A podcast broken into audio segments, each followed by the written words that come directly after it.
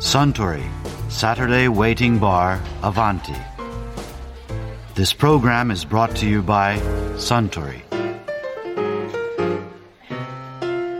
あスタンジンビームをかしこまりましたそれでさケンタッキーに帰ってもやっぱり家は自分で建てるんですか？そうですねうんまあすぐには難しいと思いますがおいおいできたらいいなと思ってます。おいおいなんて言ってスタンのことだからもう随分と構想を練っていたりするんじゃないですか？さすが教授分かってますね。実はもうああやっぱりケンタッキーのスタンの家に遊びに行く日が楽しみですよ。ジンビームの樽の約束もありますからね。ええケンタッキーまで飲みに行きますからね。あそうだケンタッキーといえば以前ものづくり大学名誉教授の田中正智さんがこんなお話もされていましたね。田中さんが実際にそのケンタッキーのトヨタの工場にも行かれたと思うんですけどどういうところなんですか？大きいんですか？いや大きいよ。ああそこはただの同然だから。あ 土地が安いから。土地がだだって西部駅であるでしょ？はいね土地を買ったらどういう単位買うったら馬に乗って一回り待ってこいと。あはいはいはいはい。たどり着いたらそのだけの土地あげる。だからバーッ出してこうやって。たどり着かなかったらダメだから。はい。で閉じたになればその土地あげると。そのぐらい広いと。都市と離れてますよね。いや要するにケンタッキー何もないところだから。何にもないところにポツンとあるんですか？工場。昔はね昔はコツンとあってそれでシカゴから行くんだけど、はい。飛行機がなくて。あ飛行機もなかった？いや飛行機はあることはあるんだけどあのプロペラ機でね2発の、はい。総発のプロペラ機でみんなジェット機で走ってるのに総発のプロペラ機のとこは いやそんなとこだったんですか すんごいとこ行く それで近く行ってねそこから車で1時間バーッと走る。わあまだそっからまだ1時け工間場からね。で真っ平らな道まっすぐな道をね1時間走ってる。の100キロかなんかでしょそんなところで原っぱの真ん中に工場作る言って、はいはいはいで、まあ、地主さんに行ってそのいろいろ話したんだけどとにかく日本人が一番困ったのは飲み屋がない。はい。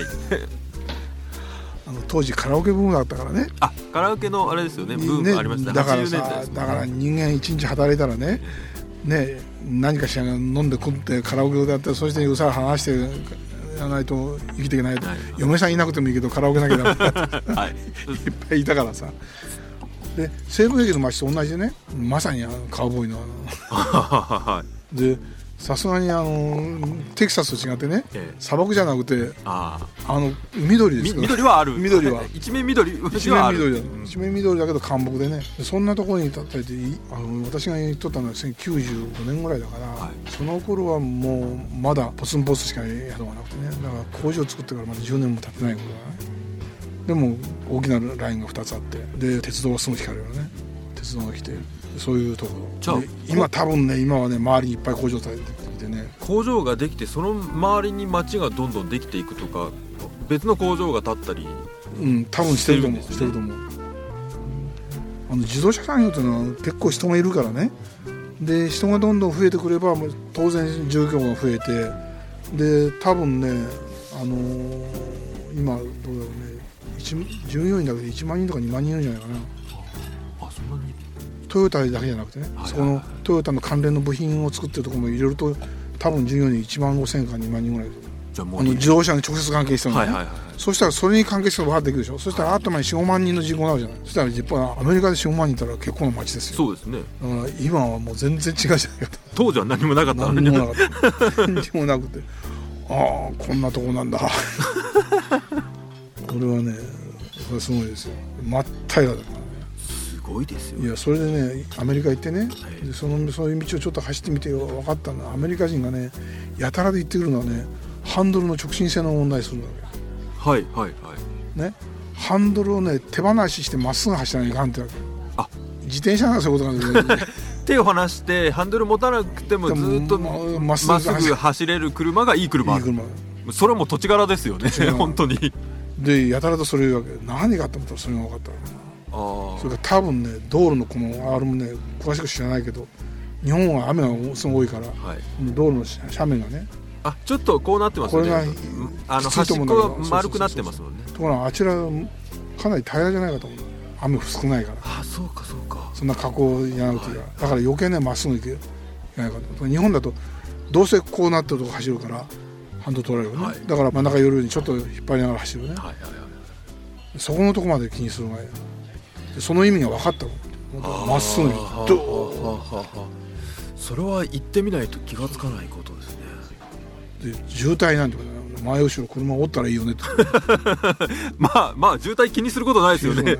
で、彼らが言ってるのはねとにかくあのショッキングカラーがいるっていうのね、ショッキングカラーうん、遠くから目立つのにないと事故ったでもわからんちゃうわけ路肩から外れて事故った時にさーっと抜けちゃうとダメだし。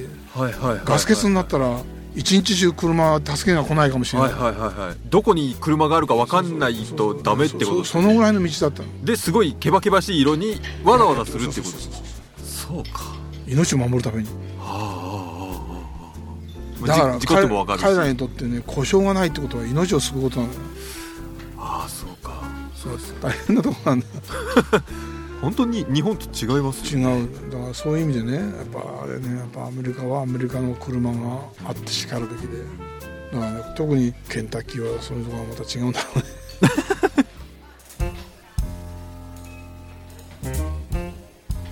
いやー田中正智さんのお話面白かったですね。